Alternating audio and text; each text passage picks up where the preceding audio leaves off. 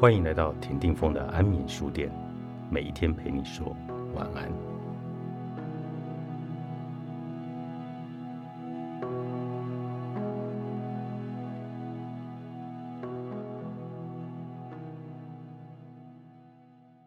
安眠书店今天访问的是仙女老师于怀瑾。仙女老师的特殊教育方式，让上课像上益智节目或玩寻宝游戏，气氛很热烈，就像看演唱会，受到许多学生的喜爱。这样的创意教学方式也引起非常大的共鸣。当时你如何去翻转当前教育的方式？曾经有遇到阻碍吗？遇遇到蛮多的阻碍的，应该这么说哦。刚刚我们才提到同理嘛，其实我们可以同理学生的话，就会知道说他为什么不喜欢上课，功课本太无聊啦。你跟他讲范仲淹，讲柳宗元，他会觉得说关我什么事？所以这个时候我就会想说，一定要有一些改变的方法。其实最简单的就是把课堂要教的变成一个问题，比如说，哎，你想想看哦，有一个人哦，他非常的好学。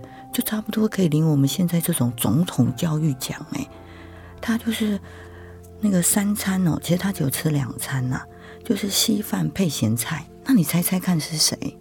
其实不过就是课本的那个作者上面写的范仲淹三个字，学生就会好开心哦，就说范仲淹，范仲淹，范仲淹。所以我的课堂那个时候就是这个样子，所以我也开始觉得说学生是喜欢上课的。那阻碍就来啦。原本我们觉得是学生不喜欢上课，现在是学生喜欢上课。可是那时候也很菜嘛，学生一喜欢一嗨就会啊，就开始一直叫一直叫，常常会吵到隔壁班。隔壁班的可能同学就会过来说：“老师，对不起，我们班正在考试，你们班可以小声一点吗？”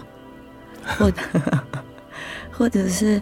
因为这些教学的活动，我变得课上不完，或者是我有的时候其实也不知道要怎么出这些题目，想要换另外一种方式，所以大概都遇到了这些困难。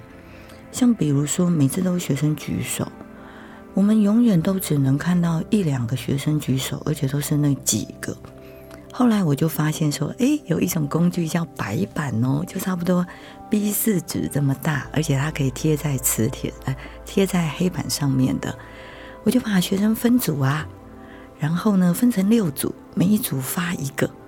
当我在问问题的时候，学生呢就像那个竞赛一样，把板子举起来，这样我不是同时间就可以看到所有学生的答案了吗？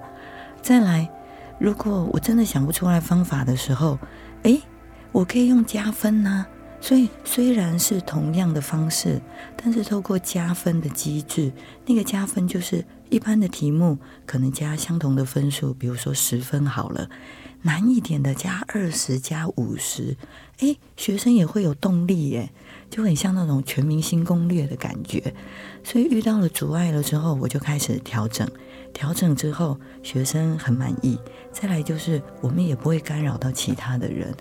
还有一个，我觉得是附加价值了，就是学生的成绩竟然变好了。这个我很惊讶，因为我刚才在想说，会不会家长会来抗议说，因为升学就是分数挂帅嘛？在这样子的一个主义之前，你的教学方式会不会引来家长的一些抗议？一开始的时候，家长当然会觉得说，好像学生都在玩，没有学嘛。对。可是峰哥，您可以想想看，老师一直讲，一直讲，其实我们根本就不记得啊。可是他们是透过书写，然后举了板子。只要当你屁股离开椅子，举起板子，越来越有活力的时候，其实那个就是学习的发生，学习的开始。而且学生反而会记得哪一题我写过，被加了五十分呢？哦，这辈子都没齿难忘啊。那你如何在你原来的工作里面，用你的方式跟这个原来僵化的教育体系去做抗衡？其实我自己没有想说什么抗衡，因为我觉得学校老师有跟职场，因为我在职场上待过嘛，很不一样的地方是，我们职场常常要跨部门沟通，所以我现在也会有一些什么跨部门沟通的讲座。可是当老师很妙哎。就是他只要教这个班级的学生就好了，所以你很多时候是不需要去跟其他老师有任何的连结，那就好啦。我只要把这个班带好了，国文教好了，然后地扫好了，或者某一科的老师，英文科的老师会跟我说：“你们班英文课某某人都在睡觉。”哎，我就会说：“好好好，那我就跟他说，英文课不要睡好了。”或者是数学老师就会跟我说：“仙女啊，那个 A 哈，在你的课哈，是不是一直划手机？”我就说：“没有哎，他超活泼的哎。”我那时候，因为我。我那时候也蛮之前的啦，我就不太敢说出来，可是我心里都会这么想，就是说，在那个古书的燕子啊，他有说过“橘遇淮为枳”，就是橘子本来是香甜的哦，过了淮河之后，哎，它就变成枳，是很苦涩的。就是我就会想说，你们这些老师如果改变教学的方法的话。学生的学习就不会是划手机睡觉啦，对不对？对，嗯，所以现在因为我就还蛮常，嗯，不管是到哪里去都有教学这些工作坊，我就会跟大家说，你要想想看，我们今我今天上课都让各位是醒着的，所以未来你站在台上的时候，你要让你的学生可以尝到香甜的橘子，而不是那个苦涩的纸。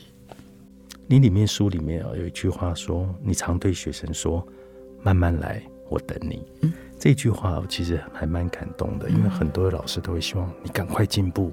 我想看看到你的进步，才代表我的成就。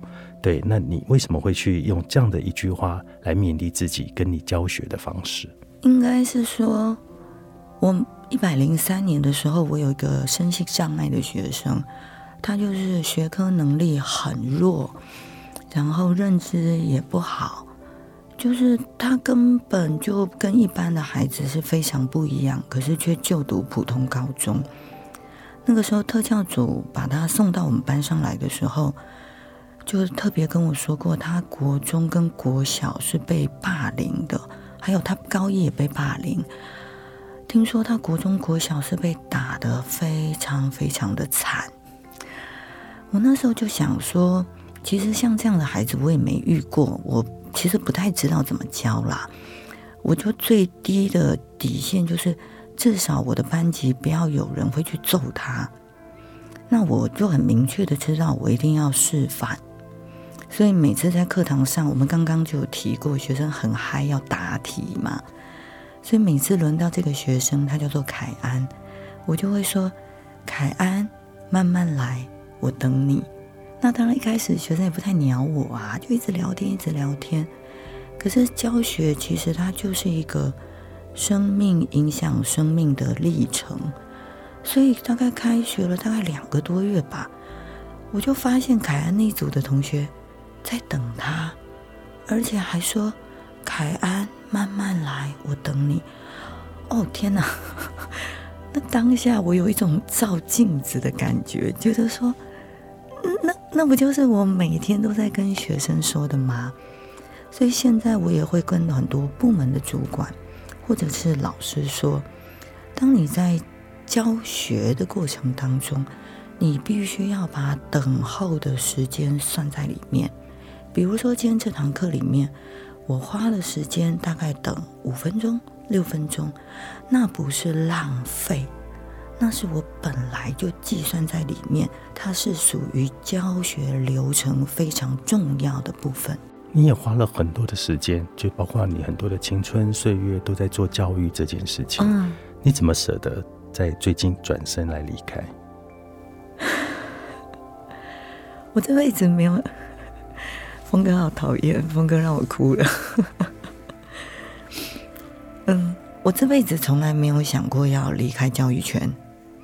一直到两年前，我的女儿安安进了木栅高工，这是一个无障碍空间、非常不友善的学校。有的人问我说：“你怎么会把女儿放到这个学校？”我觉得不应该这么问，应该问的是：当学校知道有这样的孩子过来了之后，他们能够为这个孩子逐年做一些什么？不管是从人，或者是到物，所以我一进来的时候，发现他们让我的可爱的安安拄着拐杖爬二楼上楼梯的时候，我就觉得天哪，太不贴心了。峰哥知道妈妈是很容易那个神经线会断裂，理智线会断裂，我就跑到学校去留职停薪了。所以在我留职停薪的过程当中，其实我。跟学校有非常多的，应该怎么说？恳求、请求，甚至我在说的时候，我是不自觉就红了眼眶。我举个例子来说，当我们安安第一次断考，第一次断考大概就是刚入学的一两个月吧，他好不容易在特教班拿了个第三名。我们好开心哦，他可以上司令台跟一般的孩子上台领奖。结果放学回到家，我就问安安说：“安安呐，今天上台领奖什么感觉？”他就跟我说：“妈妈，我没有上台领奖。”我说：“为什么？” 他说：“他们说我行动不方便，不要上台。”那天晚上，我们家很沉默，就是。这不是校长到平地上颁奖就好了吗？为什么要带孩子到司令台呢？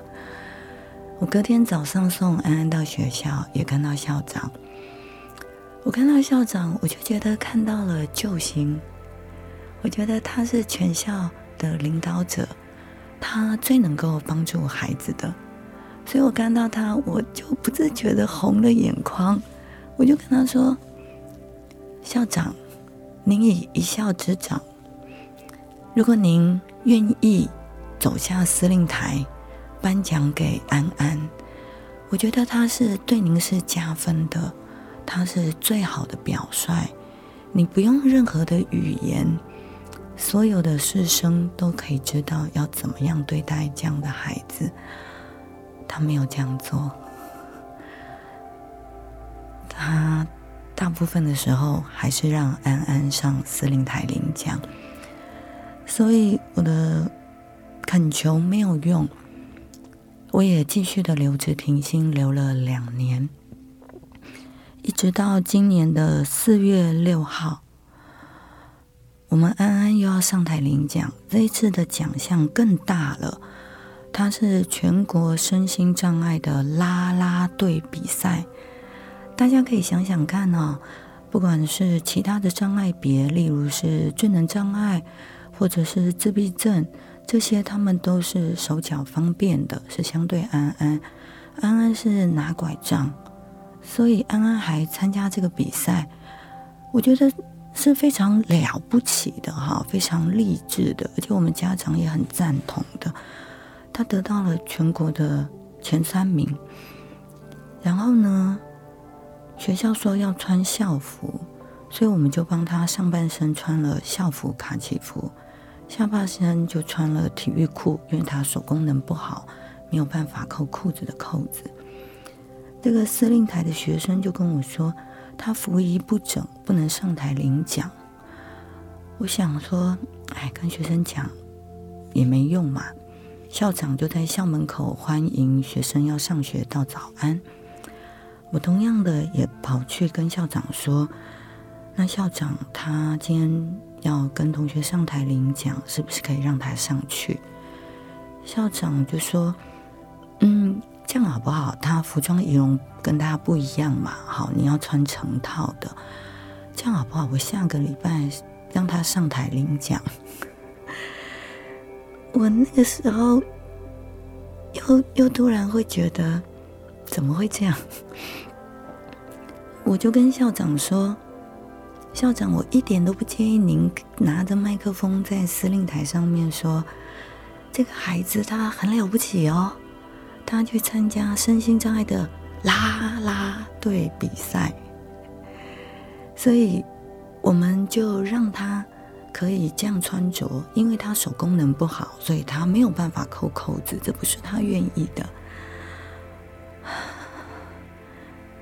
校长他说：“我没有办法为他破例。”峰哥您知道吗？我在教育圈那么久，我们在上集还谈到了说，我常常为孩子破例，因为我觉得每一个孩子都是独一无二的，都是爸爸妈妈的心肝宝贝。我那个时候听到这句话的时候，我突然有一种我跟校长不在同一个场域的感觉，我我有一种。就是那种魂飞魄散，我很难形容那种 那种错愕。当然后来问题还是解决了，他们借了一套一件体育外套给安安穿，搭配了他的体育裤就上台了。可是回到家之后，我就开始很认真的思考，我要离开教育圈，因为毕竟他跟他不是我人生的规划。所以，当我要在写辞呈的时候，我并没有想到要写什么生涯规划这件事。我的辞呈上面写的是：“唯有敢于教育不止在学校，处处皆可为教育。”三天以后，我就到学校递辞呈了。递辞呈的意思就是没有退休金。我认为从此以后，我教育的对象。不该是学生，而是成年人、企业内训的主管、爸爸妈妈、学校的老师，任何的成年人，只要他们愿意成为有温度的人，他们可以跟我一起教育出不一样的下一代。我也有一句 slogan，就叫做“每个人的生命中都该有位仙女老师”。